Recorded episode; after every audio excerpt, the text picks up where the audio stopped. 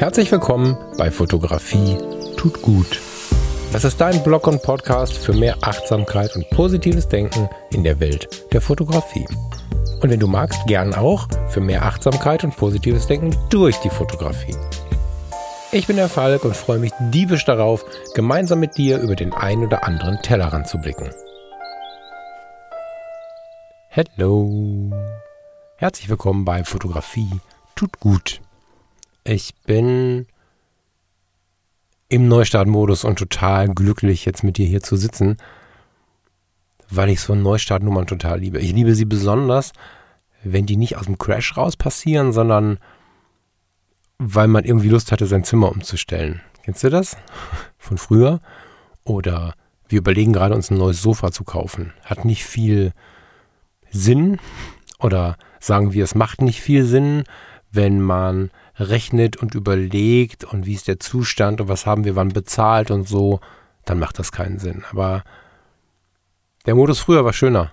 Als ich Bock hatte, mein Zimmer umzustellen, ich habe mein Zimmer umgestellt. So. Und irgendwie haben wir da in dieser Handlungsweise unseren Weg gefunden. Klar, ne, wir können uns jetzt nicht bis in alle Tage verschulden für ein Sofa und so. Da muss man schon ein bisschen gucken und rechnen und machen und tun. Aber wir sind da so ein bisschen in eine bauchgefühlsorientierte Lebensweise irgendwie gerutscht. Und das ähm, ist ein Thema oder diese, diese Frage, wie suchen wir Dinge aus, wie binden wir uns zu Dingen oder welche Dinge gehören zu uns. Das ist eine Frage, die wir super schön in der Fotografie besprechen können, wenn es nämlich darum geht, soll ich mir die Kamera kaufen oder die oder jenes System oder noch eine analoge oder soll ich die vielleicht abgeben? Macht das überhaupt Sinn, jetzt eine neue zu kaufen? Solche Gedanken haben wir immer wieder und ich möchte mal die nicht technische Seite von dem ganzen Thema ansprechen. Würde mich also freuen, auch wenn du nicht der erste Freund der technischen Betrachtungsweise der Fotografie bist, also wenn du nicht der erste Freund oder die erste Freundin davon bist, dass wir über die eine oder die andere Kamera sprechen, würde ich mich freuen, wenn du dabei bleibst, weil ich glaube, dass wir heute das Ganze mal aus einer anderen Sicht betrachten. Jetzt hier im Reduktionsplans-Podcast kann ich schon nicht aussprechen, ne?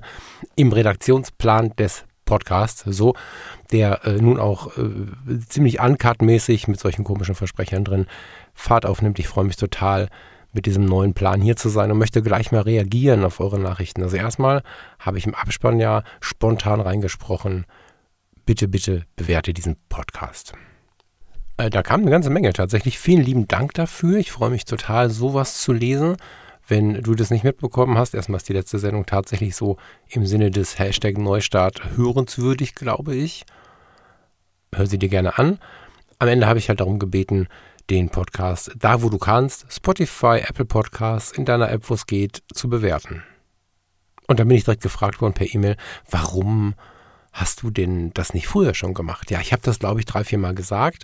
Ich bin aber ein relativ, hm, nein, ich bin ein hochemotionales Wesen, was diese Härte des Internets nur sehr schlecht ab kann. Und da es ja auch ohne Fragen so ist, dass negativ nicht selten lauter ist als positiv, habe ich irgendwie gedacht, na, solange du nichts sagst, passiert vielleicht nichts und so. In Anbetracht der Situation da draußen habe ich mir gedacht, ich mache das jetzt mal zu einer regelmäßigen Bitte, weil wenn man die Guten bittet, glaube ich, dass sie verstehen, dass sie mit ganz wenig, mit einer kurzen Meinungsäußerung, unglaublich viel erreichen können. Und wenn ich immer mal wieder gefragt werde, was kann ich für dich tun, wie kann ich mal Danke sagen für deine Inhalte, dann ist es erstmal schon mal das tatsächlich. Also einfach in die App gehen und einen netten Text schreiben, ein paar Sterne vergeben, das ist schon so unglaublich viel wert. Also nicht in Geld, natürlich wieder nicht in Geld, aber Sichtbarkeit, Eingruppierung, das ist eine tolle Sache. Insofern, wenn du kurz die Zeit hast, wenn du den Podcast jetzt nicht so gestartet hast, dass die Minuten auslaufen, wenn du im nächsten Termin bist, dann mach vielleicht kurz Pause und mach mal so eine Bewertung und sei mir bitte nicht böse, dass ich das so quasi einfordere. ist komisch, ne? Aber ich glaube, ich habe da zu einer gewissen neuen tja, zu einem gewissen neuen Selbstbewusstsein gefunden, weil ich glaube, dass wir ein ziemlich gutes Team sind. Ich merke sowohl im Freundeskreis als auch so, wenn wir uns draußen treffen, dass Podcasting nicht einfach nur ein einseitiges Sprechen ist, sondern dass wir uns gegenseitig motivieren, inspirieren und dass die Hörer- und Hörerinnenseite auf jeden Fall auch einen großen Anteil hat haben kann, wenn sie möchte. Ja, danke für eure Bewertung bis hierhin. Vielen lieben Dank an jede und jeden, die mir da Unterstützung zukommen lassen. Das ist richtig, richtig schön. Und auf der emotionalen Ebene ist es übrigens auch einfach total schön, das zu lesen. So. Dann kamen viele Fragen tatsächlich zu, der, zu dem Redaktionsplan-Ding. Mm. Es ist nicht so, dass der Redaktionsplan den Podcast in ein Gefängnis oder in ein, ein Gitterkonstrukt packt, weil es ja mein Podcast. Ne, ich bin der CEO, ich bin der Chefredakteur. Habe ich Chefsredakteur gesagt? Ich, heute, ich bin ein bisschen erkältet und muss ein bisschen mit meiner Zunge kämpfen. Ich bin der CEO, ich bin der Chefredakteur, ich bin der Moderator. So, das heißt, hier im großen Podcast gibt es da nichts zu befürchten, weil wenn ich der Meinung bin, ich schiebe eine Sendung dazwischen, ich sage zum Beginn der Sendung noch drei Sätze dazu und so weiter und so fort, dann ist das einfach schlichtweg gar kein Problem. So. Ich werde das nicht immer zu allem machen können, aber wenn nötig, auf jeden Fall. Insofern wird es kein starres, vorproduziertes Produkt, was ihr jetzt hört, sondern es bleibt genau so. Fotografie tut gut. Es gibt nur einen etwas besseren Fahrplan für diese Reise und die eine oder andere Vanlife-Situation mal ausgenommen, die ich im Leben hatte, lange bevor Vanlife in war übrigens ähm, ist es schon ganz geil, ungefähr zu wissen, wo die Reise hingeht. Und äh, das weiß ich jetzt ungefähr und freue mich darauf, wenn du, wenn du mitreist. Ja? Das heißt nicht, dass wir von Sendung heute bis Sendung Heiligabend oder so auf einem Weg zu einem Ziel unterwegs sind, sondern wir bewegen uns schon durch diese Welt. Ich versuche aber möglichst viele Sehenswürdigkeiten, aber auch so diese zweite und dritte Gasse-Dinger, diese kleinen Dinge, die wir oft übersehen, zu beleuchten und das Ganze nicht ohne Fotografie und tut gut aus dem Blick zu verlieren freue ich mich mega drauf, aber wie du vielleicht jetzt hier und heute gerade auch hörst, ich bin durchaus in der Lage und auch gewillt, auf euch einzugehen. So auch hier im Podcast. Ne? So. Dann habe ich einen Satz drin gehabt, der hat relativ viele Nachfragen provoziert. Nämlich, wo denn nun meine Videoinhalte zu finden seien. Vielleicht hörst du diese Sendung schon zu einer Zeit, wo du weißt, dass sie zu finden sind, in der du weißt, wo sie zu finden sind. Ich bin heute Herr der Versprecher, ne? Mein Gott. Konzentration. Aber aktuell, jetzt wenn diese Sendung rauskommt, ist richtig, ist dann noch gar nichts da. Ich habe die letzte Sendung bei Idee aufgenommen. Irgendwie in der Weihnachtszeit, weil mir da klar war, okay, ich möchte mein Zimmer umräumen, ich möchte in Fotografie tut gut, wieder mehr machen, mehr erreichen, mehr zurückgeben und da habe ich direkt diese Sendung aufgenommen und direkt eingeplant auf einen Tag. So hatte ich eine Deadline und so. Die Deadline mit dem Vodcast, also mit dem Videopodcast mit Frank Fischer, halbe Kraft voraus. Hingegen hat noch nicht gepasst. Da haben wir uns entschieden, auf halbe Kraft zu gehen. Frank hatte plötzlich zwei große Videoprojekte und so. Ich hatte plötzlich hier Riesendrama. Also wir haben entschieden, ein, zwei Monate später zu launchen. Das heißt, es kann gut sein, dass es den als ziemlich selbstverständlich äh, vorhanden besprochenen Videopodcast noch gar nicht gibt, wenn du das hier hörst. Ich bin mir sehr sicher, dass du es aber mitbekommen wirst, wenn halbe Kraft voraus startet. Entwickeln war noch so ein Thema, was wirklich viel Resonanz gebracht hat. Danke dafür. War mir so gar nicht klar oder hm, habe ich so intensiv gar nicht mit gerechnet. Aber bei mir macht es halt auch sowas. Ne? Wenn mir sowas wie die Auseinanderstrickung des Wortes Entwicklung dann mal so wirklich bewusst wird und dieser Inhalt von du hast vieles schon in dir und so großartigst. Ich müsste die Sendung jetzt nochmal sprechen, wenn ich da intensivst drauf eingehen äh, wollen würde. Ich bin ja gespannt, vielleicht äh, schaffen wir das ja 24, ah, 25, irgendwie so, dass wir da wirklich mal irgendwie eine Fahrt, eine Zusammenkunft irgendwie hinkriegen, wo wir solche Dinge besprechen werden. Ne? So, mit dem Freundeskreis ist das so. Da haben wir schon so ein paar Sachen geplant, aber so im offenen Podcast habe ich momentan ja kein Angebot draußen irgendwie. Aber das wären so Themen, die wirklich inspirieren. Ob das jetzt irgendwie an einem Lagerfeuer mit Stockbrot ist oder in einer, in einer Hotelbar. Ja, sehr, sehr geil. Mhm. Aber das soll es gewesen sein von der letzten Sendung. Ich bedanke mich bei dir ganz herzlich für die tollen Rückmeldungen, für die Interaktionen in den Bewertungen. Und äh, ja, die nächsten Sendungen habe ich vor diesen Vorspannteil, den ich jetzt aufgenommen habe, so auf ma. Also das ist das absolute Maximum. Eher so um die fünf Minuten würde ich mich da gerne halten. Das sei versprochen. Zum Thema Kameras. Du musst nicht abschalten, wenn das Thema dir erstmal ein bisschen so, oh nein, äh, Techniksorgen bereitet. Ich möchte mal die andere Seite beleuchten. Ich möchte mit dir darüber sprechen, wie du mit, ah, ich würde sagen, Equipment im weitesten Sinne Frieden findest und vielleicht sogar in eine kleine Liebe gehen kannst. Ich möchte mit dir darüber sprechen, entweder in der Grundsatzfrage, das lässt sich hoffentlich am Ende breit anwenden, du herausfindest, welches System deins ist, Fujifilm, EOS R, Sony. Es gibt ja diverse Systeme, diverse Kameraarten. Es gibt auch die Frage analog oder digital oder analog und digital. Das ist ja auch was, was jetzt gerade sehr boomt. Auch bei mir sehr boomt, wie du vielleicht mitbekommen hast. Und ich möchte mit dir einfach mich mal damit auseinandersetzen, wie du denn zu dir findest, weil ich weiß, dass extrem viele von uns da draußen, und meine persönliche Statistik, Bauchgefühlstatistik, ne, ganz Falk,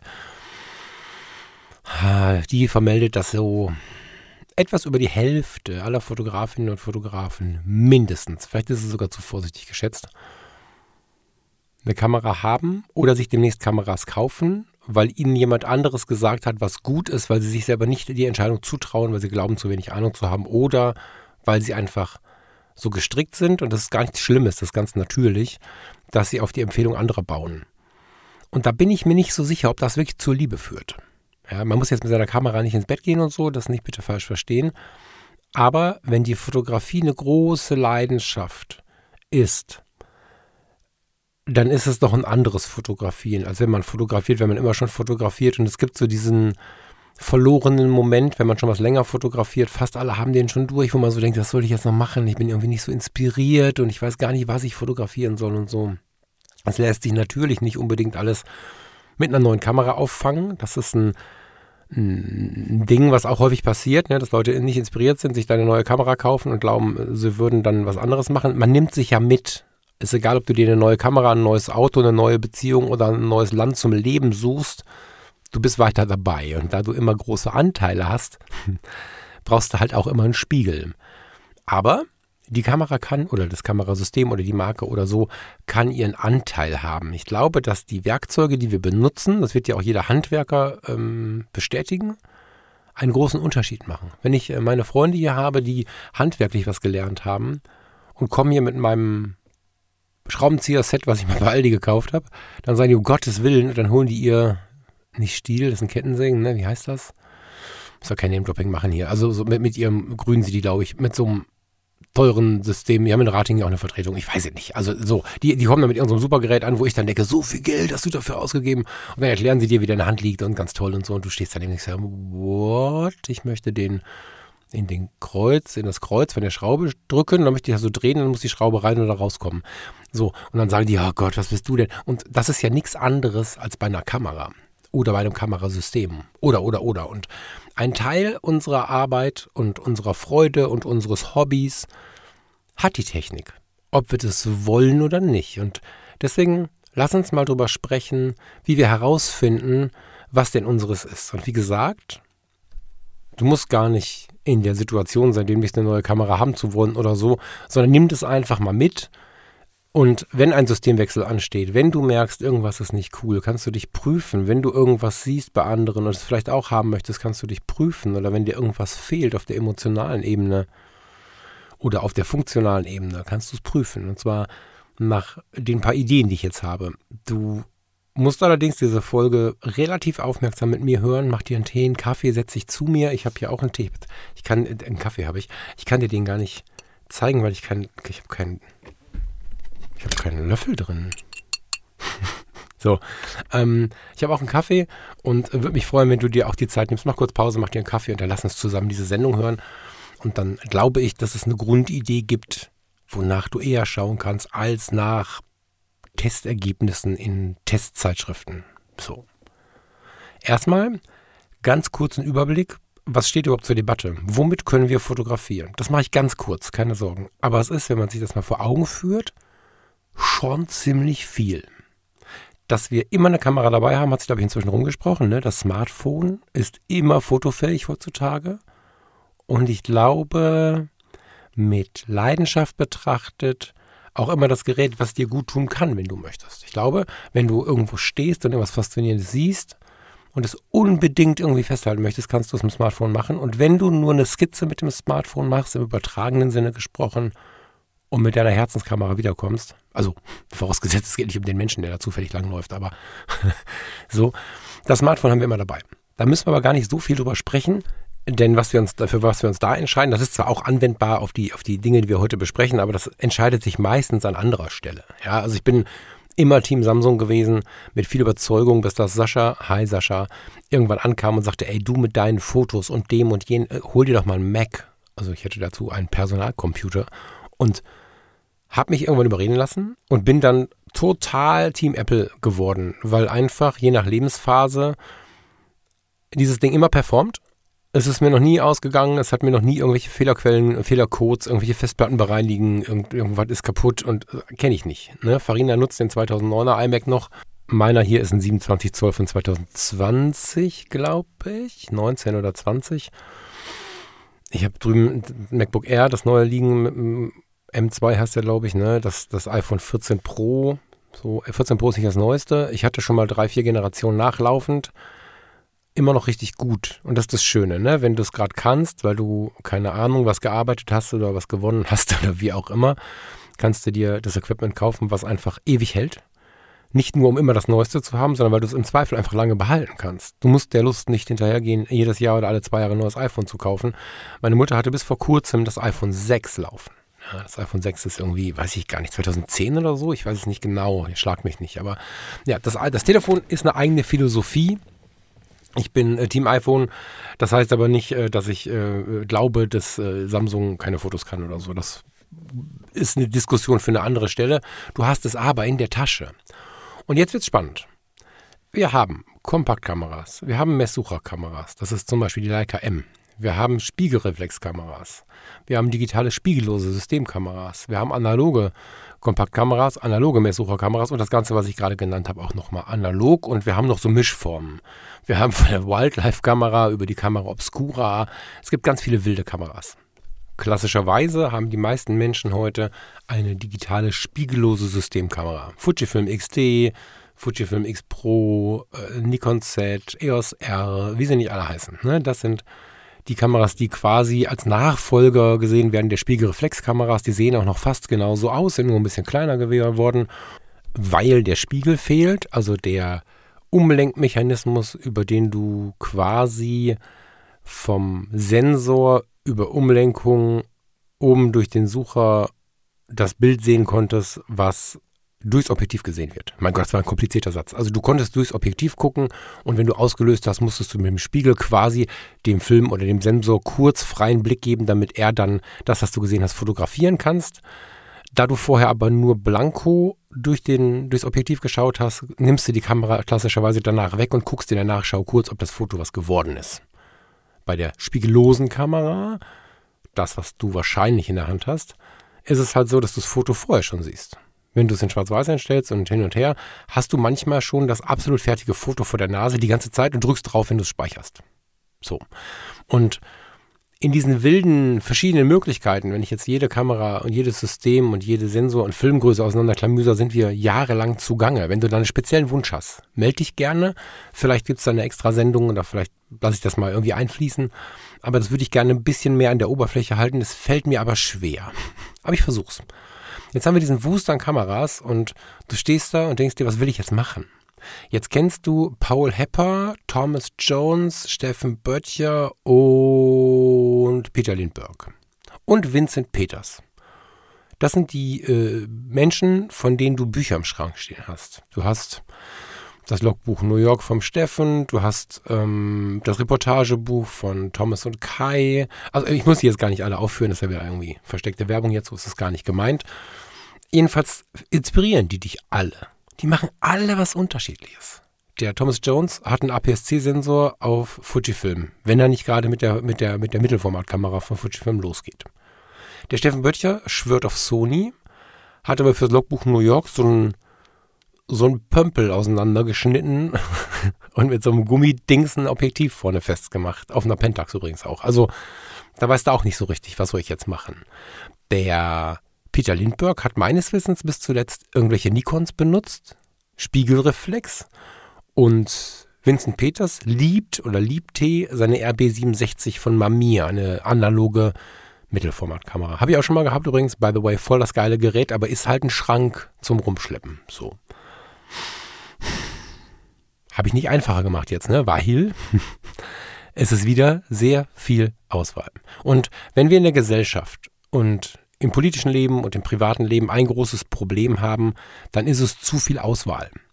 Ich liebe Restaurants, wo jemand zu mir kommt, Bonacera zu mir sagt und dann mir eine, eine, eine Kreidetafel hinhält, auf der drei Gerichte stehen.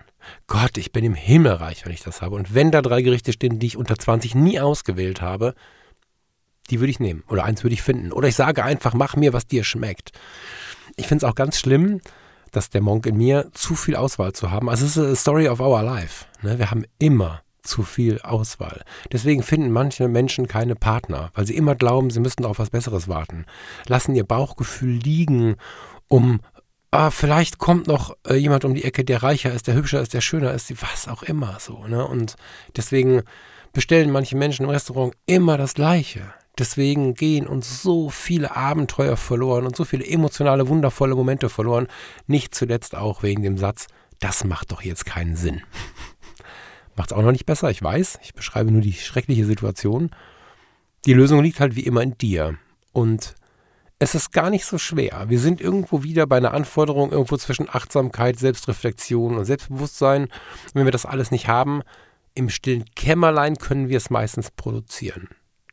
Das heißt, selbst wenn ich in die Welt rausgehe und bin so ein bisschen mit geduckter Schulter unterwegs, fühle mich nicht ganz so wohl unter Menschen, kann ich für mich selber diese Dinge aber gut, wenn ich alleine in meinem Kämmerlein sitze, ausprägen. Und dazu möchte ich dich einladen heute. Vielleicht hast du dir den Kaffee schon gemacht. Vielleicht gehst du jetzt doch los. Meiner wird schon kalt hier.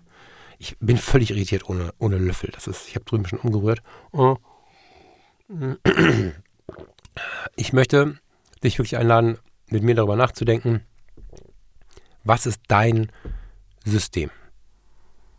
Und dabei geht es sowohl um die Marke, wenn du ein System nutzen möchtest im Sinne von Body und verschiedene Objektive. Dabei geht es aber auch analog oder digital. Da geht es einfach darum, wie findest du zu den Dingen, die zu dir passen. Das kann auch ein Auto sein. Wahrscheinlich kannst du es sogar auf eine Beziehung äh, anwenden. Wenn daraus was erwächst, würde ich gerne zur Hochzeit eingeladen werden. Aber du, du hast ähm, die Möglichkeit, wenn du dir selbst vertraust, viel eher zu einem Ergebnis zu kommen. Also lass uns mal über die Persönlichkeit nachdenken. Wenn, wenn du jetzt völlig abwegig findest, dass ich die ganze Zeit von Persönlichkeit und Persönlichkeit verbinden mit Technik und so äh, spreche und du musst es fühlen und so, wenn das für dich irgendwie gar nicht so richtig in diesem Podcast passt, dann hast du es entweder total leicht oder super schwer. Super schwer, wenn du einfach sagst, für mich ist das nichts, ohne es geprüft zu haben, weil dann ist diese Mauer vermutlich nicht einzubrechen. Wenn du aber wirklich der Typ bist, der nach dem Parameter schaut im Leben und dann auch wirklich zufrieden ist und in sich ruhend zufrieden ist, dann hast du dieses Problem gar nicht. Dann wirst du dir wahrscheinlich einen der Marktführer holen, um mal kurz wieder zu den Kameras äh, hin und weg von der Allgemeinerung gehen, zu gehen, dann wirst du dir wahrscheinlich irgendwie eine, eine Sony kaufen, vielleicht auch, ähm, je nachdem, was du brauchst, so, also ob du absolute Bildqualität haben möchtest oder ob du auch Geschwindigkeit noch so, vielleicht auch irgendwie eine Hasselblatt, Mittelformat oder so. Ja, wobei, wenn Perfektion, dann schon Phase One, ne? So, also wenn du Perfektion magst, und ich möchte nicht perfektionistisch sagen, das ist nicht so gesund, aber wenn du einfach nur denkst im Leben, ich möchte das, das Beste benutzen und möchte jetzt ein Foto umsetzen und wenn ich da das Bestmögliche erreicht habe, bin ich glücklich. Ich kenne solche Menschen und die sind glücklich und ich mag das total, mit denen umzugehen.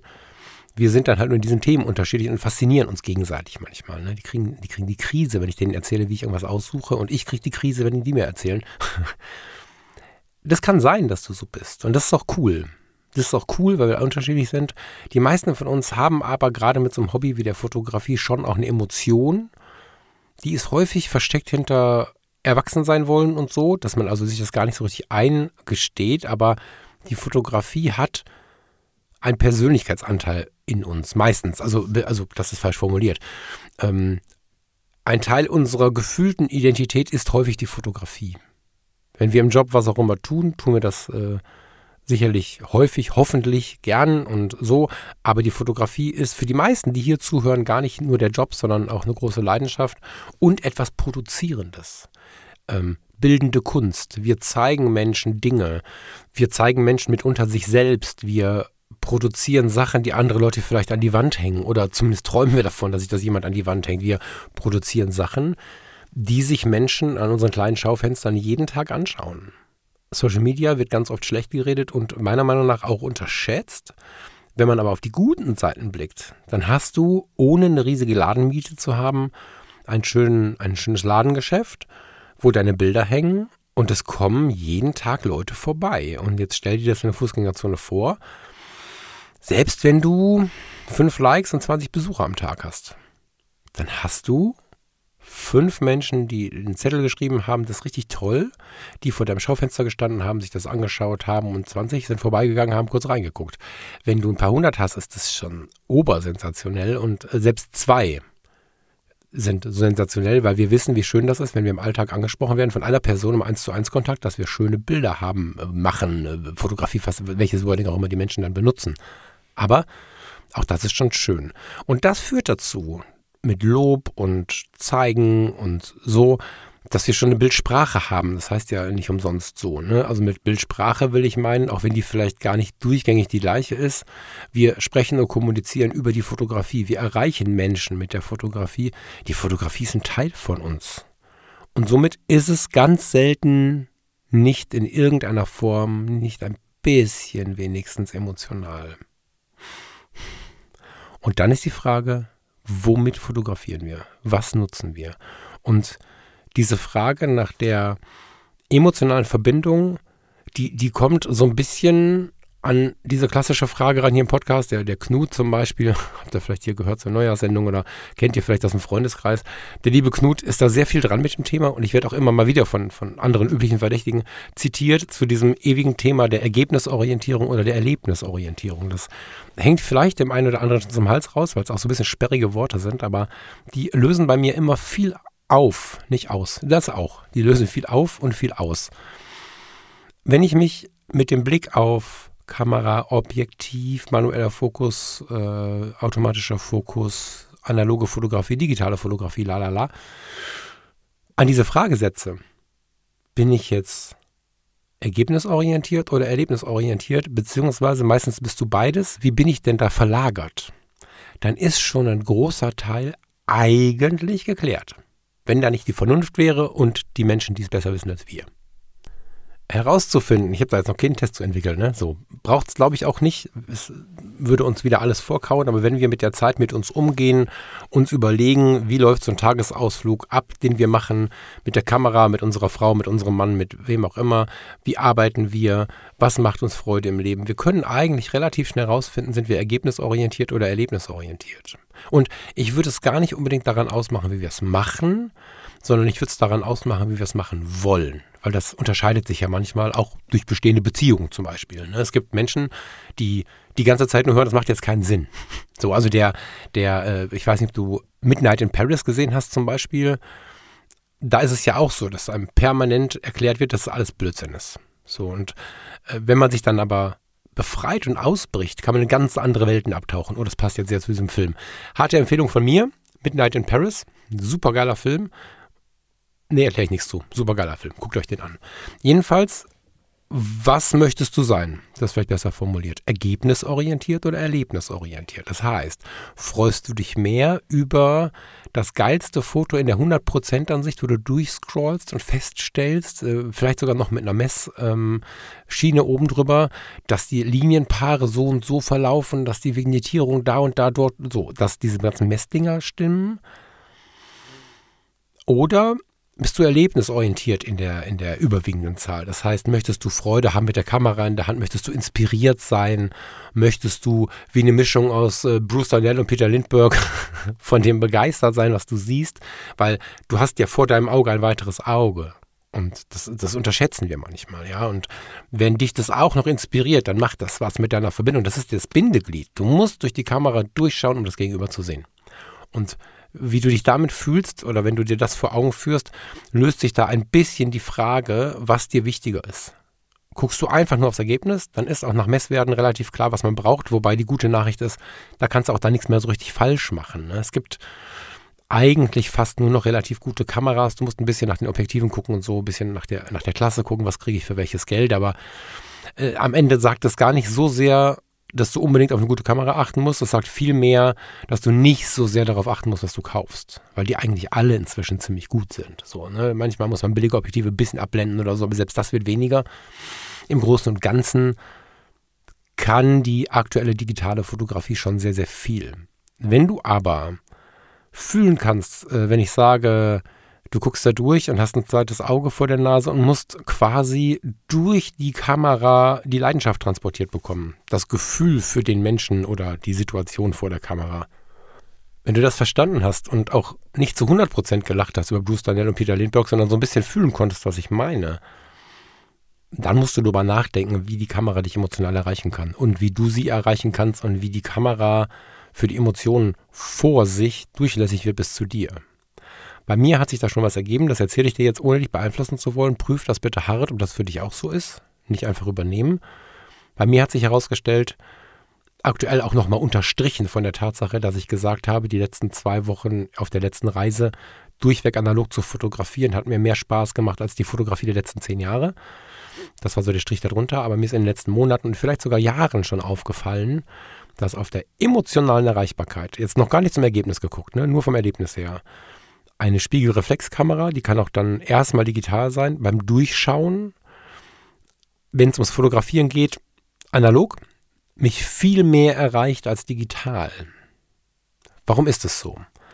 Ich persönlich habe es natürlich geliebt, vom Wechsel auf analog zu digital, ich bin ja schon über 40, da habe ich diesen Wechsel erlebt, dass plötzlich alles sofort verfügbar war. Das war voll geil. Aber was hatten wir im Kampf mit den digitalen Sensoren? Die sind inzwischen ja wirklich richtig gut, ne? Aber was hatten wir für einen Kampf am, am Anfang und haben trotzdem der Geschwindigkeit wegen, ein Zeichen unserer Zeit, der Geschwindigkeit wegen haben wir einfach ganz viel Schlimmes in Kauf genommen, Hauptsache ging schnell. So. Was aber am Ende passiert bei der Digitalkamera, und ich möchte sie nicht schlecht machen, ich benutze sie weiter, ne? Ich benutze sie im Moment nicht so viel, aber ich möchte sie um Himmels Willen nicht verteufeln, komme, aber wir messen die Welt. Stell dir einen Menschen vor, der dich inspiriert. Und auf welcher Ebene, das bleibt dir völlig frei überlassen. Es kann ein älterer Herr oder eine ältere Dame sein, die unglaublich viel zu erzählen haben, mit ganz viel Ausstrahlung und jede Falte im Gesicht erzählt irgendwie von einer Lebensepoche. Das kann ein junger Mensch sein, der durch seine, durch seine Jugendhaftigkeit dich irgendwie inspiriert, weil er irgendwie so viele Ideen hat und noch nicht so gebremst ist von, von, von unserer Gesellschaft. Das kann aus deiner Sicht jemand sein, der irgendwie eine, tja, sinnliche Ausstrahlung hat. Es kann ein guter Freund oder eine gute Freundin sein. Stellst dir kurz vor, irgendwas. Die Gedanken sind frei und du darfst dir einfach frei überlegen, wen du jetzt gerade fotografieren möchtest. Aber irgendwas, was Emotionen in dir, also irgendein Mensch, der Emotionen in dir auslösen könnte. Jetzt hast du die Kamera, die legst du ja oder die hältst du zwischen dich und diesen Menschen, schaust da durch und nimmst ihn dann auf. Mit der analogen Kamera oder mit der Spiegelreflexkamera schaue ich, sicherlich irgendwie umgelenkt, aber überspiegelt doch das Originalbild an. Und muss mir dann umdenken in 2D, wie wird das Ding wohl als Foto aussehen. Ich muss auch versuchen, in Schwarz-Weiß umzudenken. Ich muss versuchen, das Licht zu verstehen und was ähm, auf den ersten Blick, wenn wir die Welt so betrachten, gar nicht auffällt. Und wenn wir fotografisch schauen, so ein bisschen auffällt, so sind die Augen gerade im Licht oder nicht, funkeln die Augen, habe ich eine Reflexion in den Augen, all solche Sachen. Das wird dann wirklich wichtig. Und du siehst es nicht im fertigen Ergebnis wie bei der spiegellosen Kamera, sondern du siehst den Menschen, aber du siehst ihn durch Glas. Du siehst ihn nicht als Sensorabbild. Und das ist so ein bisschen etwas, was mich schon lange, lange, lange so ein bisschen, ich will nicht sagen irritiert, aber ich denke viel drüber nach. Mit der digitalen Kamera messe ich mein Gegenüber. Das ist eine ziemliche Cyborg-Geschichte irgendwie. Ich, ich habe einen ganz inspirierenden Menschen mir gegenüber bin vielleicht ein bisschen nervös deswegen oder hart inspiriert und, und habe die Kamera und heb sie hoch. Und dann gebe ich Sensoren den Auftrag, das Gegenüber abzumessen und abzubilden. Ich persönlich finde das ein bisschen kühl. Und das heißt nicht, ich muss das jetzt echt so oft sagen, seid mir nicht böse. Es kann emotional trotzdem ein sehr intensives Ergebnis bei herauskommen, insbesondere wenn man einen Korn drüber machen, also müssen wir nicht lange drüber reden. Digital gibt es unendlich viele, unendlich gute Fotos, die mitunter ja auch häufig analog aussehen. So, also das Ergebnis ist voll geil. Währenddessen habe ich trotzdem immer mal wieder diese Gedanken gehabt und habe sie bis heute. Und analog habe ich so ein, tja, so ein irgendwie organisch wirkendes Material, Chemie, hm, aber immerhin keine Messsensoren, die darauf warten, dass Licht in sie hineingebrannt wird. So, wenn du dich mal mit dem Aufbau vom Film beschäftigst, ist jetzt natürlich sehr tech-nerdy, aber irgendwie auch interessant und was anderes, als wenn wir über Meg Megapixel sprechen oder so, weil da passiert ja was. Da kommt ja Licht beim Schwarz-Weiß-Film, kommt Licht auf den Film und brennt sich in eine verschiedene Tiefe ein und dadurch ergeben sich, je nachdem, wie tief du es einbrennen lässt, wie lange du belichtest, wie weit die Blende offen ist, ergibt sich die Tiefe des Einbrennens und die Optik hat das Ganze geschärft und so entsteht das Bild. Das ist eigentlich abgefahren, oder? Das heißt, das ist eine Blaupause, das ist so ein Abdruck. Das ist ein Lichtabdruck. Zeichne mit Licht, Fotografie, ähm, da kommt es dann her. Ne? Und das finde ich hoch faszinierend. Und das macht so ein Foto auch relativ emotional. Ich habe gerade in der EOS, in der analogen EOS, eine 3200er Film. Das ist ein 1200er Film, ehrlicherweise, aber das ist auch nur eine Information für die Nerds. Der Film hat ein relativ starkes Korn. Und ich suche gerade die ganze Zeit Menschen, äh, das ist eigentlich nur ein Testfilm, aber ich suche die ganze Zeit Menschen in meinem Leben und Umfeld, die mich irgendwie inspirieren, weil ich versuche, da ein, zwei Fotos mitzumachen, die auch wirklich eine gewisse Tiefe haben, weil so ein analoges Abbild, was dann auch noch so ein paar natürliche Störer, also natürliche Störer sind es natürlich nicht, aber Störer mitbringt, weil es der Film zum Beispiel mitbringt, dann ist das für mich eine hoch emotionale Sache. Und äh, das macht eine Menge mit mir. Das heißt, diese Grundfrage, analog, digital, besser noch finde ich die Motivation hin zu analog zu digital. Also ich will es nicht verteufeln, aber ich fände es ganz gut, wenn alle auch eine analoge hätten. Das ist schon spannend. Die analoge ist nicht mal eben. Wenn man richtig Spaß dran haben will, muss man auch ein bisschen lesen, sich ein bisschen eingrooven, aber es gibt halt auch die, die einem über die Schwelle helfen. Also ich werde das hier und da vielleicht machen, mal gucken, wie die Anforderung so ist. Ich weiß aber, und das kann ich guten Gewissens sagen, dass zum Beispiel, wenn du bei YouTube bei äh, Paul Hepper guckst, der hat vor ein paar Wochen ein Video hochgeladen, das geht ein paar Minuten. 10, 20, ach, ich weiß nicht mehr. Also es war relativ kurz, wo so die absoluten Basics der analogen Fotografie beschrieben sind, weil wenn man nicht wie ich mit analog groß geworden ist und mit einer Fujifilm groß geworden ist, nicht mal mehr eine Spiegelreflex so richtig kennt, dann ist ja schon die Frage, wie geht denn da der Film rein? Und ich habe selber im Zuge des Fotografie tut gut Freundeskreises immer wieder das Gespräch oder auch die Hilfestellung mit den Händen am Film äh, geleistet, überhaupt erstmal einen Film reinzukriegen, geschweige denn wieder rauszukriegen. Das ist super einfach, aber Autofahren ist auch einfach. Du musst es einmal gemacht haben. Ne? So, also Autofahren mit Automatik ist vielleicht einfach, ne? So. Aber du musst es mal gemacht haben. Und da gibt es inzwischen sehr, sehr viele Hilfestellungen. Es gibt gute Bücher, aber vor allen Dingen gibt es einfach auch schnell snackbaren, guten YouTube-Content zu diesem Thema. Wenn dich also dieses Analoge so ein bisschen reizt und du gerade so ein bisschen mitgegangen bist mit meinen Worten, dann würde ich mal drüber nachdenken. Was das Analoge aber neben der Leidenschaft unbedingt braucht, ist, und das ist, glaube ich, relativ selbstverständlich, Geduld. Geduld, weil du weniger Fotos machst, weil du langsamer Fotos machst und vor allen Dingen, weil du auf die Fotos warten musst. Für mich ist das auch was Positives. Ich genieße das total, aber man muss willens sein, eine Reise zu machen. Häufig wird auch der erste Film belichtet, vielleicht zwei Filme. Und dann stellt man fest, boah, 36 Fotos gemacht, zwei sind gut. Was ist denn das für ein Scheiß? Große Enttäuschung und so habe ich auch ganz oft schon als Rückmeldung bekommen. Also die ersten Filme können nie gut werden. Das ist wie wenn du eine neue Digitalkamera kaufst und die ersten 36 Fotos prüfst. Das, mach das mal. So.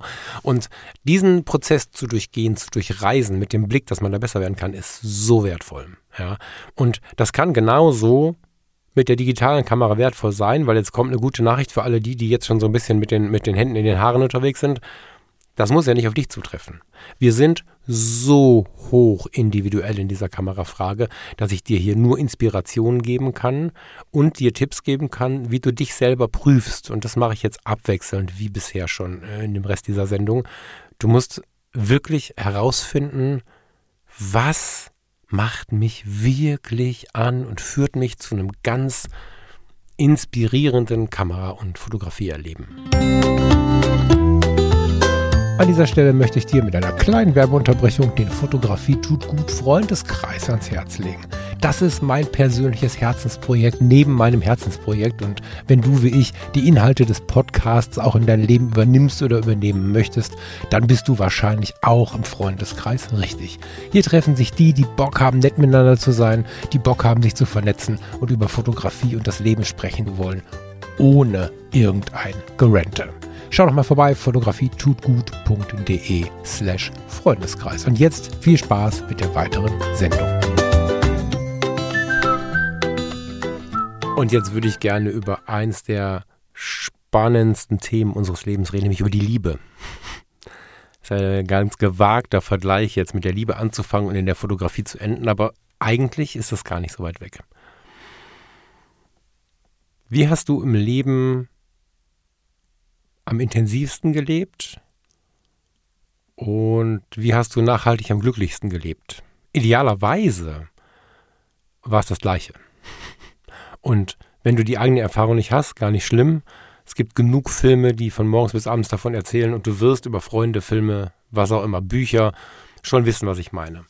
Du kannst in die tiefe Leidenschaft verfallen, ohne weiter nachzudenken, ohne Parameter abzufragen und die schönsten Wochen deines Lebens erleben, um dann aber auch irgendwann ein Ende zu finden. Du kannst, das ist nicht so wahrscheinlich wie der erste Fall jetzt, über so einen Hals über Kopf in die Liebe deines Lebens finden. Viel lauter als alle, die du kennst um dich herum, diese Liebe deines Lebens leben und aufrechterhalten und so. Und du kannst der Vernunft nachgeben und sagen, ja, aber hier fühle ich mich einfach wohl. Das reicht mir. Wie war das mit Wolke 7 ist mir zu hoch, Wolke 4 mit dir und so? Können auch manche Menschen fühlen, ne? So, also das ist auch eine schöne Sache. Und ich möchte jetzt nicht, dass du jetzt da sitzt, das ist bei dem Lied damals schon passiert, und überlegst, oh Gott, wo bin ich denn in meiner Beziehung? Geh nicht so weit. Das ist jetzt nicht das Thema, ne? Ich möchte nur kurz dafür sensibilisieren, dass wir verschiedene Arten und Weisen haben zu leben und die sich miteinander aber auch vereinen können und dass wenn wir die so ein bisschen auf unser gesamtes Leben beziehen, wir viel entscheidungsfreudiger werden. Und es ist ja so, es ist gut möglich, auch eine super schöne Basis zu haben, mit der wir unglaublich unbeschwert und glücklich sind, in der dennoch so Feuer aufflammen, Explosionen passieren und Leidenschaft ausbricht und so. Absolut möglich. Aber wie bei allem sind die Dinge nur möglich, wenn wir sie auch zulassen oder sogar erstmal zünden. Ne? Kein Fotos gemacht, ohne dass du es einen Auslöser drückst und keine Leidenschaft passiert, wenn du nicht jemanden ansprichst, äh, deine Hand ausstreckst, irgendwen berührst. Das funktioniert nicht ohne, ohne deine Interaktion. Ohne deine Aktion und die Interaktion deines Gegenüber, wie auch immer. Bei den Kameras sehe ich das gar nicht so anders und finde den Ritt zwischen diesen Emotionen hochspannend. Ich hatte zum Beispiel mal eine ziemlich intensive Affäre. Super intensiv die. Ich war eigentlich mit meiner Canon EOS R zusammen und dann hat der Foto mir die Leica M240 in die Hand gedrückt.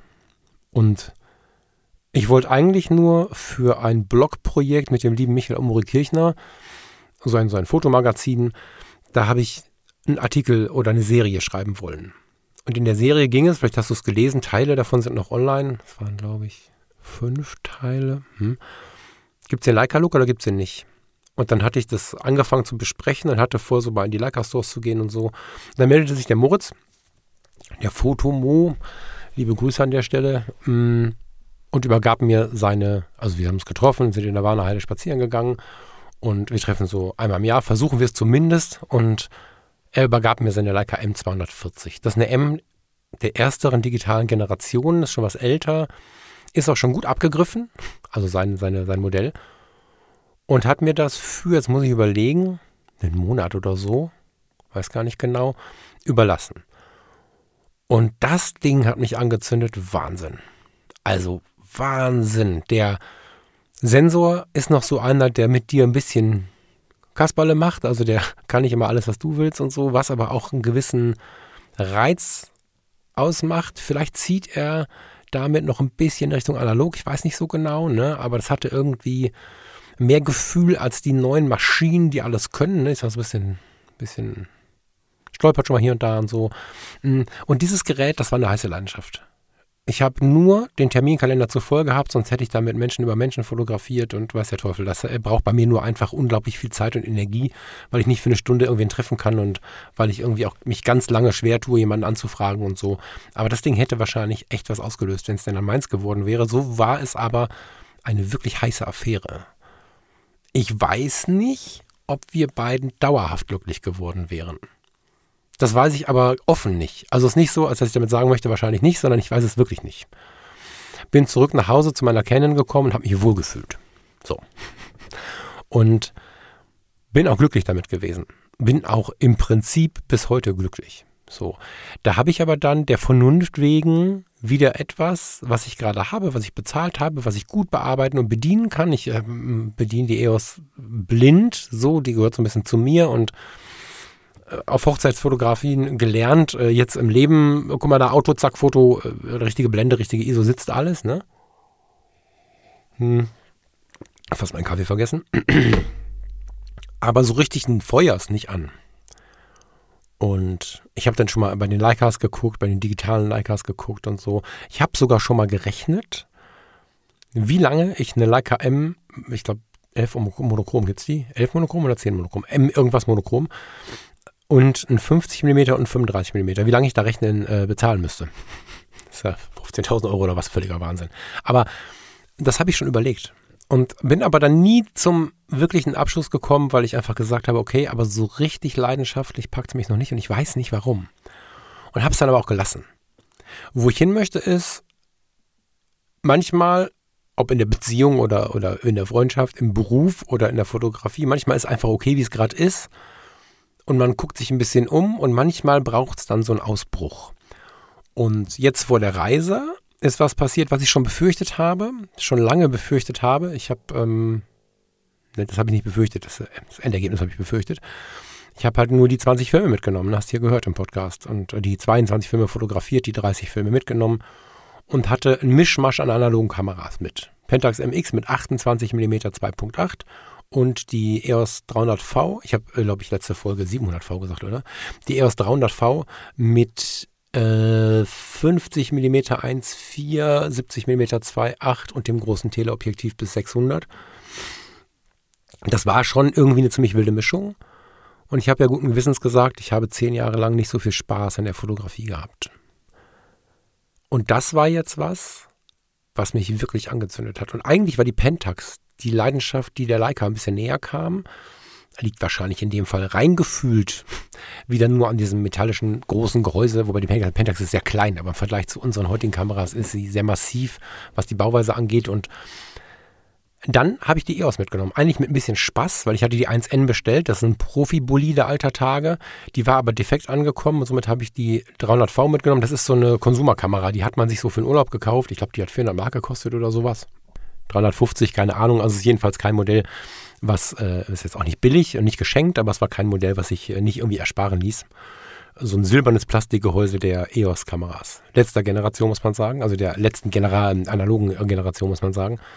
Und da ist was passiert, mit dem ich nicht gerechnet hätte. Die Leidenschaft, die ich über den analogen Film erlebt habe, einfach weil die Art und Weise zu fotografieren und auch den Film und das Foto zu feiern, mehr meiner Lebensweise entspricht. Ich bin nicht der, der auf Geschwindigkeit gehen kann und auch wenn ich mich limitiere im Digitalen, habe ich diese, diese Möglichkeit im Nacken. Das hat mich analog ja immer schon angemacht. Jetzt hatte ich das tiefe Leidenschaftsgefühl mit der Pentax weil ich so ein bisschen von der Leica mit übernommen habe, dieses ganz manuelle mit dem Daumen den Film weiter drehen, manuell scharf stellen und so, das ist irgendwie sehr sexy und das erinnert auch so ein bisschen an die Zeiten rund um irgendwie Homo Faber oder so. Es gibt zu dem Buch auch einen Film, ich weiß nicht, ob du den gesehen hast.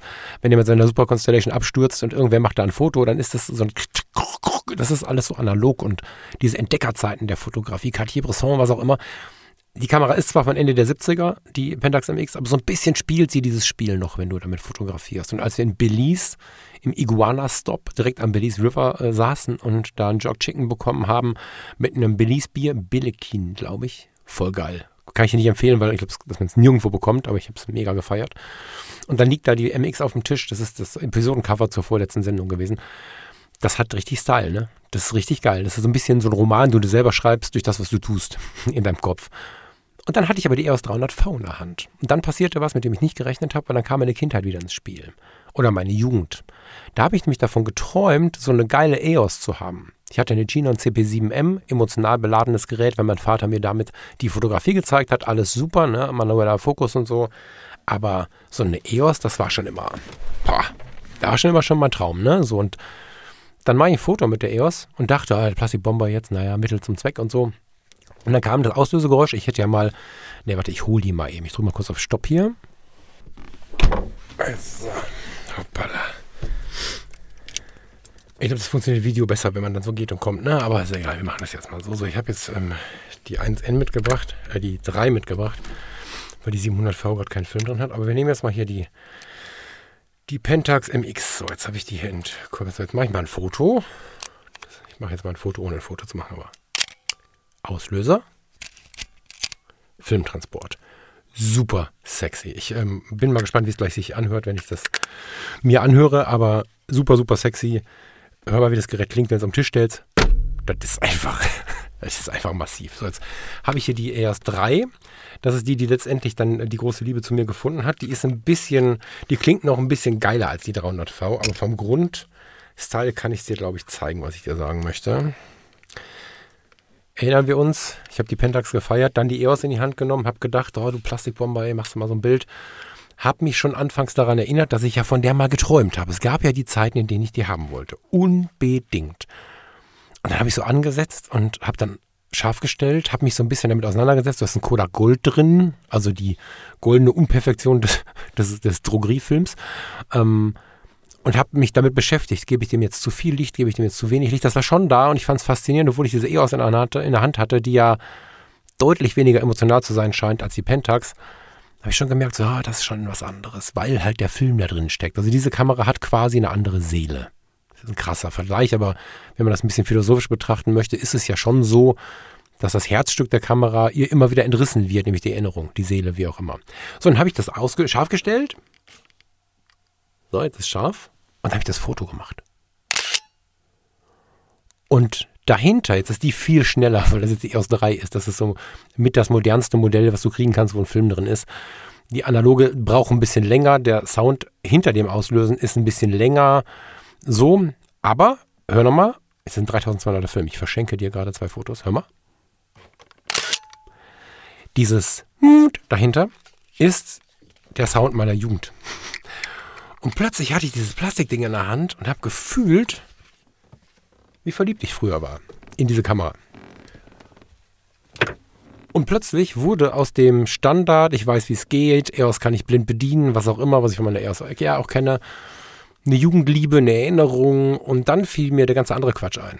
Dass da ja ein Film drin ist, dass ich das hier jedes Mal beeinflussen kann, dass ich die Zeit jetzt habe und so weiter und so fort. Und in der Kombination aus all dem habe ich mir jetzt nach der Reise die EOS 3 gekauft und das war eine Mischung aus beständigem Heimathafen und unfassbarer Leidenschaft. Und das ist das Ideal auch für eine Liebesbeziehung. Und das ist natürlich auch das Ideal für einen Kamerakauf. Das heißt jetzt nicht, weil wir müssen, wir sind ja in der Kameratechnik, ne, nicht monogam.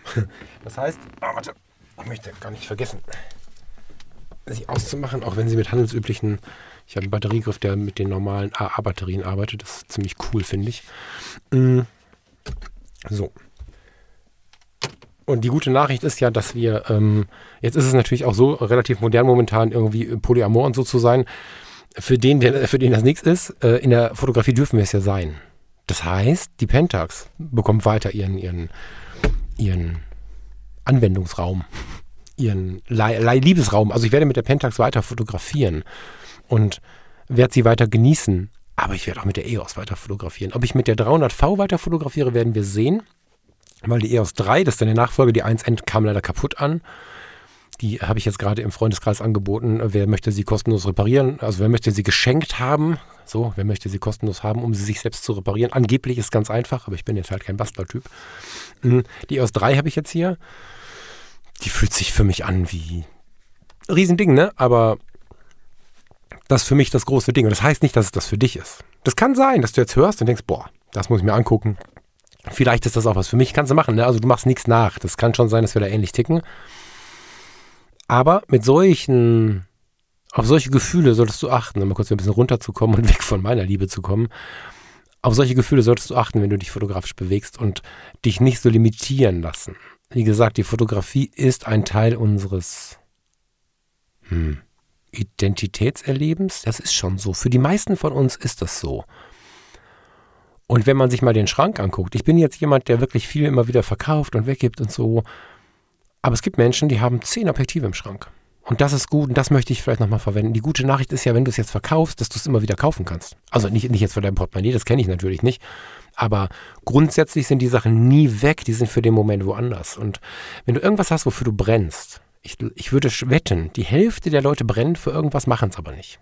Jetzt können es dann nicht alle, sagen wir mal ein Viertel könnte es auch noch umsetzen. Hatte die Diskussion kürzlich auch mit einem äh, äh, mir bekannten, sehr ans Herz gewachsenen Fotografen, der hat sich jetzt die Leica gekauft. Wie super schön ist das, eine Leica M. Wie sehr ich das genieße, ja. Wenn du in der Lage bist, deine Träume umzusetzen und es dann auch tust. Und wie sehr finde ich es schlimm, wenn du kannst, aber nicht tust. So viele Menschen können nie. So viele Menschen können auch sich, also mal weg vielleicht von der fotografischen Blase, weil die ja dann schon meistens in der Lage ist, sich ein bisschen zu bewegen, aber finanziell. Aber diese Pentax MX, die ich hier stehen habe, oder die EOS äh, 3, die sind nicht unbezahlbar. Ne? Da ist jede Digitalkamera achtmal so teuer. Aber es ist dennoch für viele Menschen fast unerreichbar. Und eine Leica, das wäre jetzt so meine neue, das würde mich fertig machen. Ne? So eine Leica M6 oder so, ähm, das ist, jetzt fange ich an hier mit den Fingern rumzumachen, das wäre so eine Leidenschaft. Ich werde mir die nicht kaufen können und ich bin auch cool damit, weil die EOS mich wirklich anzündet. Das ist gerade wirklich, wirklich schön. Ich gucke noch so ein bisschen alte Objektive, das ist so ein bisschen was, was mich ein bisschen beschäftigt. Also die EOS-Objektive der, der ersten Generationen, die beschäftigen mich noch so ein bisschen gerade. Ich habe irgendwie zum Beispiel kein kein 85er und so, mir fehlen noch so ein paar. Ne? Aber ich werde jetzt auch nicht alle Objektive kaufen können und das ist okay so. Also das Ding mit dem 50 mm ist schon ziemlich sexy und für halbe Kraft voraus habe ich an der EOS R noch ein 28 mm 2.8 von, von, von Canon, ein EF. Das kann ich auch mit rausnehmen, ähm, weil ich ja selten mit dem Frank aufnehme und fotografiere. Hm. Und äh, dann ist das erstmal ein Feuer und eine Leidenschaft. Wenn jetzt aber nicht das mein Feuer wäre, sondern ich von der Leica M6 alleine träumen würde und sie so quasi die mögliche Umsetzung meiner fotografischen Liebe wäre, dann würde ich es tun, sobald ich die Möglichkeit für, dazu bekommen würde. Ja, keine Ahnung, du hast einen, einen, einen, Sparvertrag, irgendwas hast du laufen, der wird ausgezahlt und du hast nicht das Haus, wo du das Dach reparieren musst. Manchmal ist es so im Leben, ne? Eine Erbschaft kommt, keine Ahnung, irgendwas ist, ne? Du kriegst eine Gehaltserhöhung, du kriegst einen Bonus ausgezahlt. Dann, verdammt nochmal, mach das. Ja, also es gibt so viele Menschen, die sich irgendwie limitieren in dem Punkt. Und so ein Ding hält ja auch ewig. Ne? Also sich limitieren, weil das gerade keinen Sinn macht, finde ich ganz, ganz schlimm. Ich hatte ja nach der EOS 5D Mark IV die Fujifilm XH1 angeschafft, genau. Das war so eine kurze Leidenschaft. Die war auch schön. Ich bin damit äh, zu Thomas gerutscht. Wir wurden immer mehr der Fuji-Podcast bei die Fotologen. Aber mittelfristig nach der ersten, boah, jetzt hätte ich fast Erregung gesagt, da werde ich ja wahrscheinlich auch über 18 gesetzt. Ne? Also, nachdem sie mich das erste Mal krass erreicht hat, ist es immer weniger geworden mit der Liebe, weil sie einfach gar nicht geliefert hat. Also so wie ich sie benutzt habe. Ich, vielleicht habe ich auch dann einen zu hohen Anspruch gehabt in diesem Moment, von der 5D Mark IV kommt, aber die, die H1 hat dann halt nicht performt und dann bin ich irgendwann zurück und es natürlich hat sich jetzt überhaupt nicht gelohnt, weil die H1 war auch so eine Nischenkamera, die hatte zwar den Sensor von der XT4, aber war halt so ein bisschen optisch, war was anderes halt, ne, so und ich habe die für fast einen halben Preis nur losbekommen und das wahrscheinlich auch nur, weil ich die Podcasts hier mache und ähm, habe da netten Menschen kennengelernt. Das ist, war ganz cool so, aber am Ende habe ich dann einen riesen Verlust mitgemacht. Aber man stelle sich vor, ich hätte jetzt, weil es sonst keinen Sinn gemacht hätte, weil ich ja gerade erst gewechselt hätte, mich da zwei, drei, vier Jahre durchgequält. Was eine Katastrophe, wie viele leidenschaftliche Momente man da verschenkt, weil ich habe es gemerkt dann, ne? Wir waren in den, auf den karibischen Inseln unterwegs, Guadeloupe, diese ganzen kleinen Inseln, äh, die ABC-Inseln, Bonaire, Curaçao, das sind so Inseln, da kommt man einmal im Leben hin und da träumt man irgendwie von. Und in meiner Jugend habe ich Romane gelesen, wo einer einmal im Leben dahin geflogen ist mit irgendwelchen Propellermaschinen, Transatlantik, weiß der Teufel. Ich war da, hatte die XH1 dabei und habe mit dem Handy fotografiert. Und das wäre so weitergegangen. Also so ein Vernunftgerede kann auch dazu führen, dass wir gar nicht mehr fotografieren. Stell dir vor, ich hätte jetzt zwei Jahre weiter die XH1 im Schrank gelassen, nur weil es keinen Sinn gemacht hätte. Lange Rede, kurzer Sinn. Lass der Emotion wirklich so ein bisschen ihren Lauf. Ja, also das äh, muss jetzt nicht so ganz so krass äh, verglichen werden wie mit der Liebe, aber ich finde, dass das Vergleich, äh, dass dieser Vergleich schon stimmt. Ne? So. Wir haben eine verschiedenartige ausgelegte Art der Bindung zu Dingen. Das heißt, wenn wir uns ein Auto kaufen, sollen uns das Auto von A nach B bringen. Oder das Auto soll eine Geschichte erzählen und uns gut tun und so weiter und so fort. Ich bin so ein Mischwesen. Ähm, ich habe zum Beispiel für den Weg ins Diakoniewerk einen ganz alten VW, VW geil, ne? Farina fährt den VW, einen ganz alten Renault Clio. So, dieser Renault Clio hat die besten Tage hinter sich. Der hat auch irgendwie mit dem Lack, weiß auch nicht, da, egal was ich da mache, es ist immer wieder irgendwas auf der Motorhaube, was aussieht wie Moos.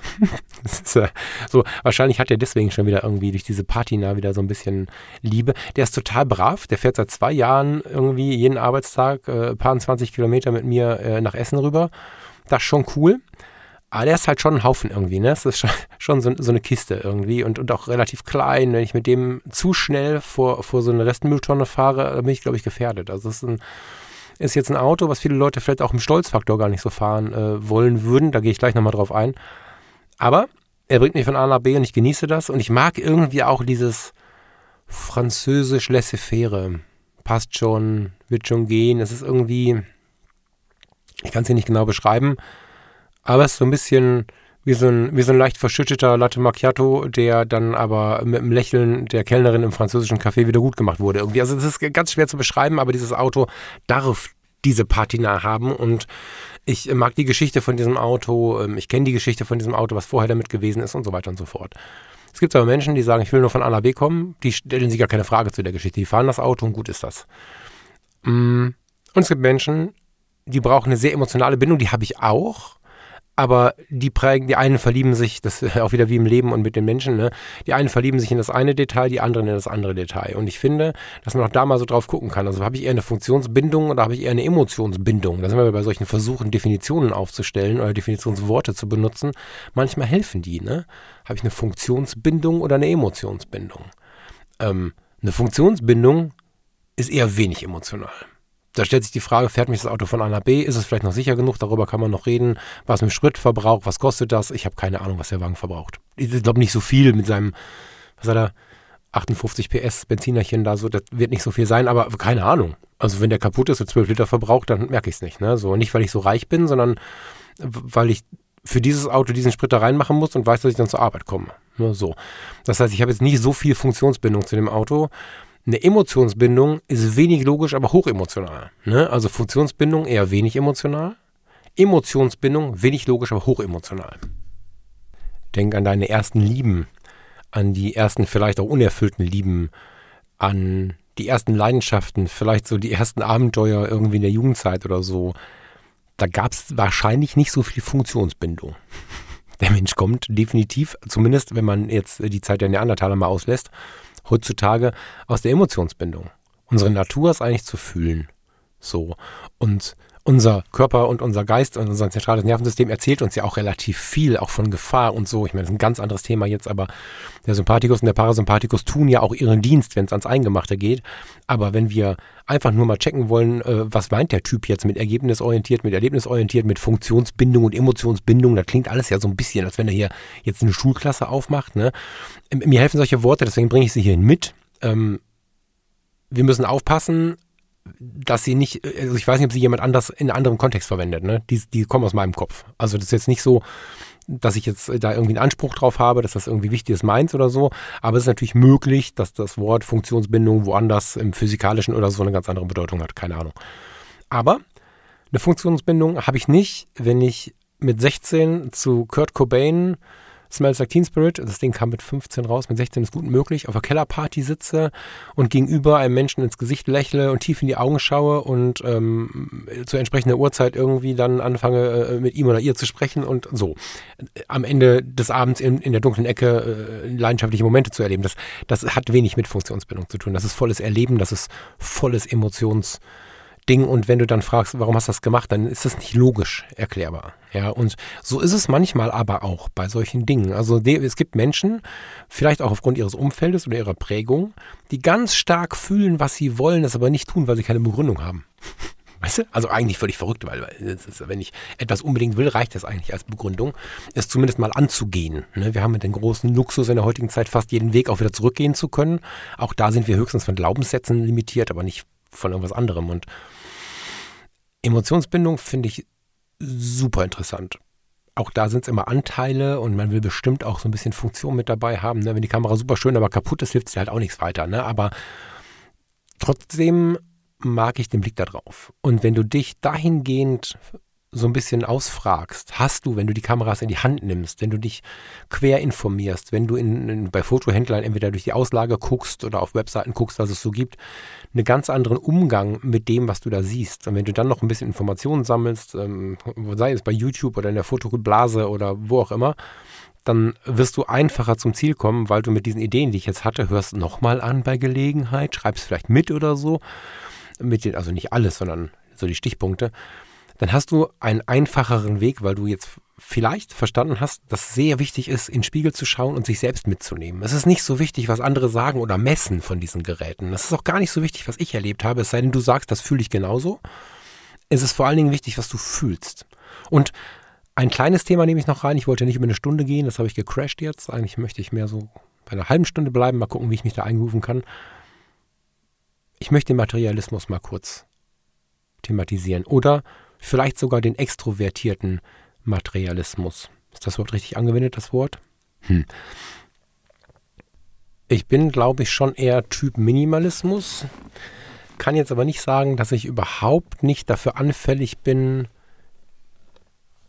Dinge zu tragen an Kleidung oder Kameras oder Autos, die vielleicht auch eine Wirkung haben. Ich glaube, das können wir alle nicht. Und es ist hochinteressant, das mal offen zum Thema zu machen, weil wir natürlich alle immer e-, eher gerne sagen, interessiert mich alles nicht. So. In uns drin ist aber schon durchaus auch der Gedanke, wie sehe ich denn aus?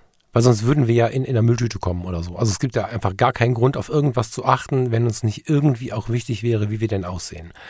Wenn wir jetzt mit Menschen aus der Modewelt sprechen würden, klärt sich das sehr schnell auf, weil es natürlich vor allen Dingen mit so ein bisschen Restblick auf eine alte Schule des Benehmens, was mit Respekt zu tun hat, dass ich ordentlich gekleidet mich den Menschen gegenüber hinsetze. Also völlig wilde Farben, die überhaupt nicht funktionieren. Die können so wild werden, dass sie wieder funktionieren, by the way. Aber es gibt dieses schlunzige, uninteressierte, hm, das ist nicht so respektvoll, könnte man jetzt sagen. Ich weiß, dass viele Menschen das so leben, mit ungeputzten Schuhen irgendwo hingehen, das ist nicht respektvoll demjenigen gegenüber, dem ich begegne. Und so mag ich irgendwie kann ich gut leiden. Ich bin auch gern mal in Jeans, Hoodie und, und Sneaker unterwegs, aber es ist total schön, trotzdem das dann ordentlich zu tun.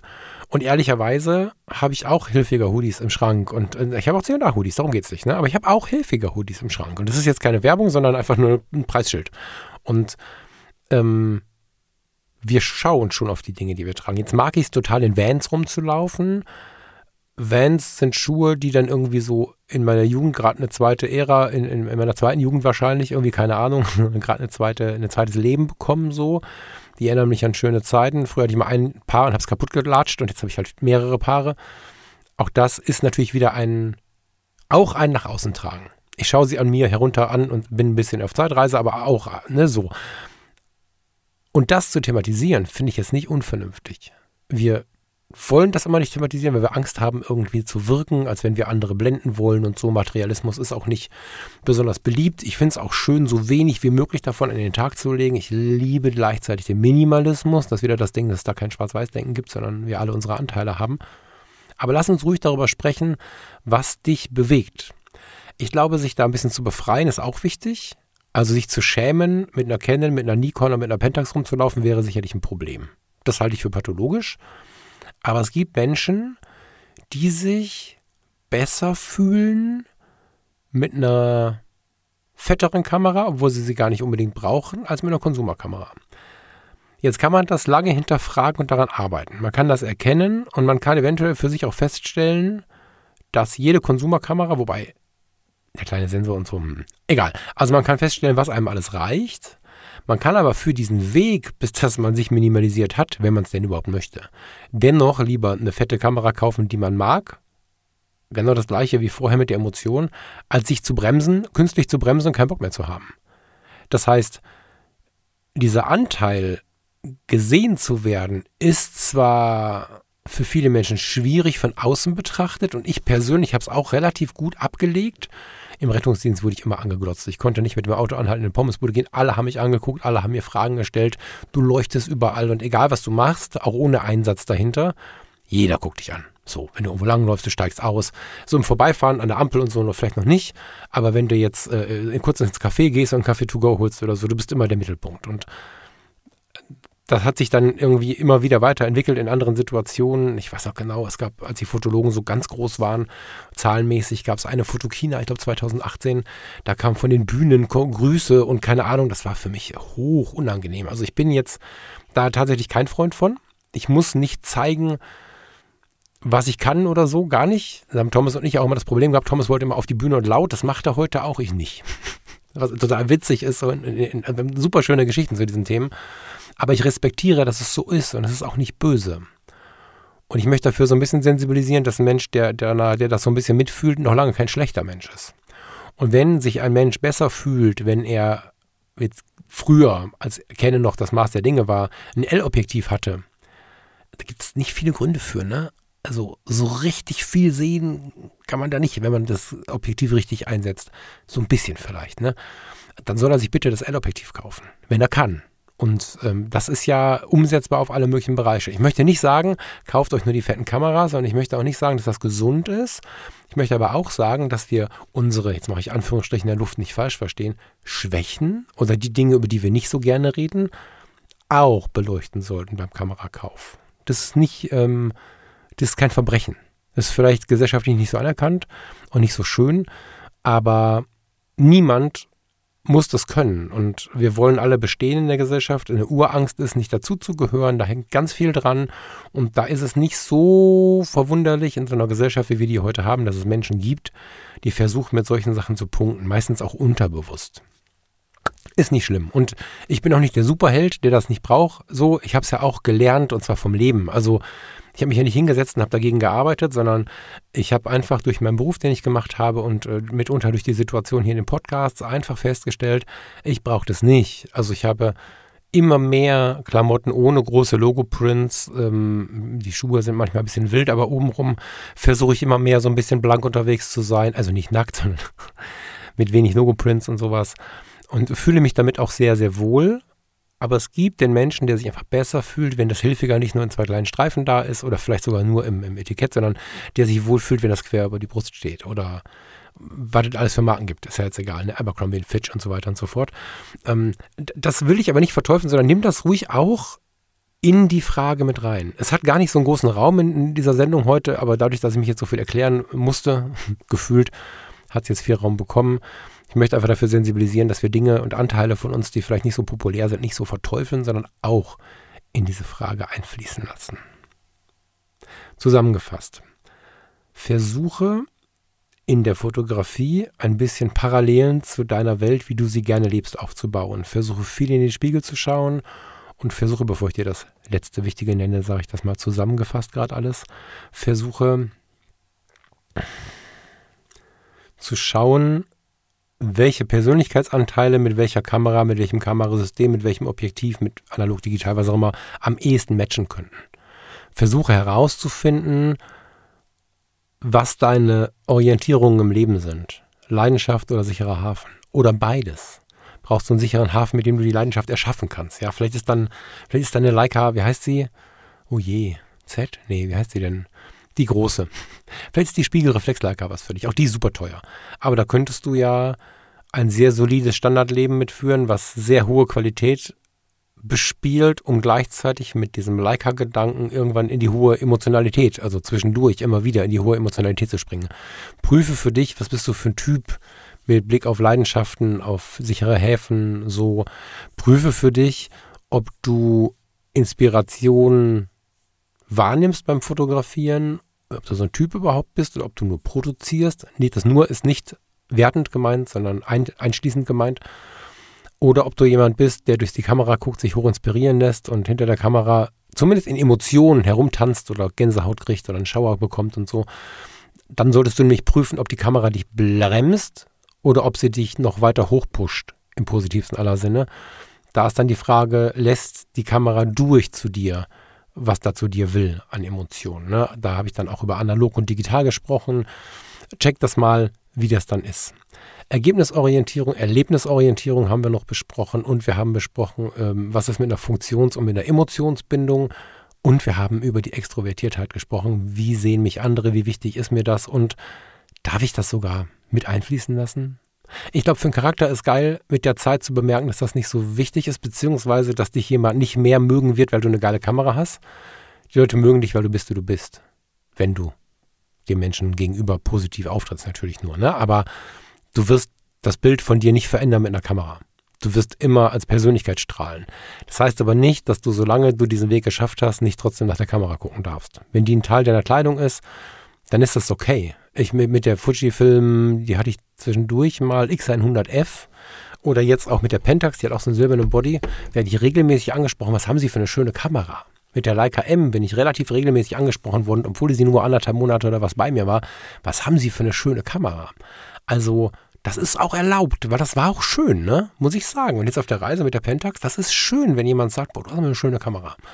Das heißt, dieser Leica-Effekt oder auch dieser Effekt von einer schönen analogen oder von einer abgefahrenen digitalen, ne, den diese neue Leica ähm, Vollformat und eine Teilformat, die, die, die so aussehen wie, wie aus den 70er, 80er Jahren. Das hat was bei der Kamera, da will ich eigentlich hin, auch nach der Optik zu schauen. So.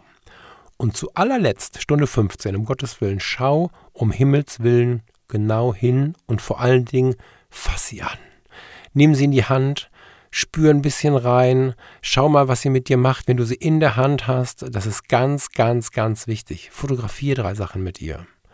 Wenn du eine Partnerin oder einen Partner hast, die dich inspirieren, nimm sie mit zum Kamerakauf, bevor du äh, wirklich dann äh, ernst machst.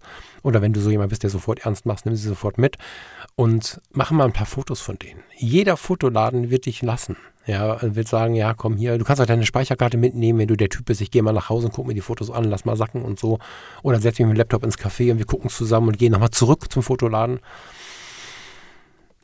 Ich bin sehr, sehr gespannt, ob du das wahrnehmen kannst, was ich versucht habe, ein bisschen breiter aufzuziehen hier, weil ich glaube, dass viele Menschen das nicht im Blick haben. Ich habe in Gesprächen immer wieder wahrgenommen, dass alle Punkte, die ich heute zugegebenermaßen etwas breit ausgerollt habe, ganz oft nicht auf dem Radar waren. Ganz oft waren es, was hast du denn, was ist denn das Beste, was ist denn mit YouTube, ähm, lass mal gucken und, und dann gehen sie, gehen sie so, so auf die Anzahl der Empfehlungen zum Beispiel auch. Ne, bevor ich die EOS R gekauft habe, habe ich festgestellt, dass andere Marken wohl ein besseres YouTube-Management und Werbemanagement hatten als Canon. Und was haben sie die Canon-Kameras platt geredet? Ja, das war super krass.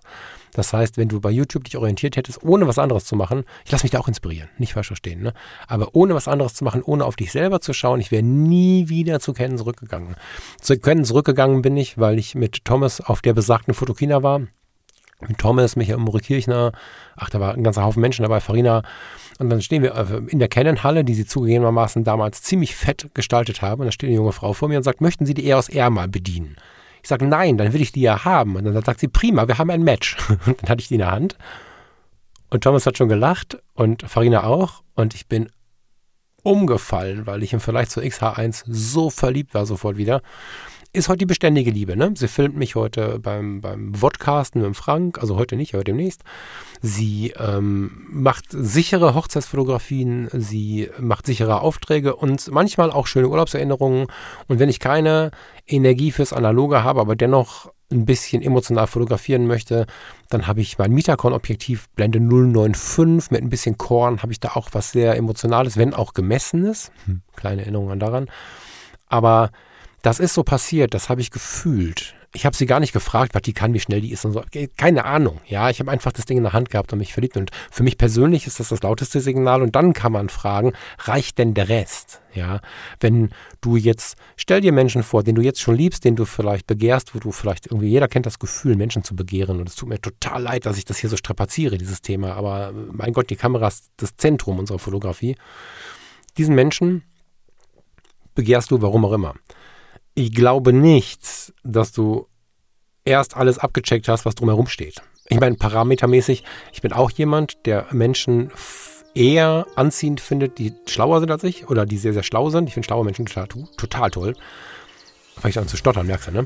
Schlaue Menschen sind super. Das ist ja auch irgendwie ein Parameter. Aber wenn du jetzt so eine gewisse Leidenschaft in dir hast, so ein gewisses Verlangen in dir hast nach einem Menschen, ob du jetzt mit dem unbedingt einen Kaffee trinken möchtest oder mit dem eine Beziehung führen möchtest oder was auch immer, ist dabei gar nicht so wichtig dann ist das erstmal so.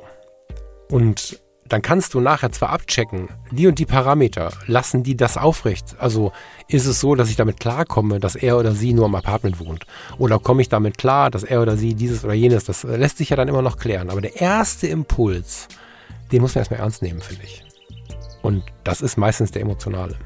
Ja, also, fühle deinen Kamerakauf. Fällt mir gerade so ins Gehirn dieser Satz. Ich äh, freue mich mega über Rückmeldungen aus äh, dieser Sendung, aber natürlich auch aus der letzten. Die hat sehr viele Wellen geschlagen. Vielleicht hörst du die letzte Sendung auch nochmal an. Die 173 ist dann, glaube ich.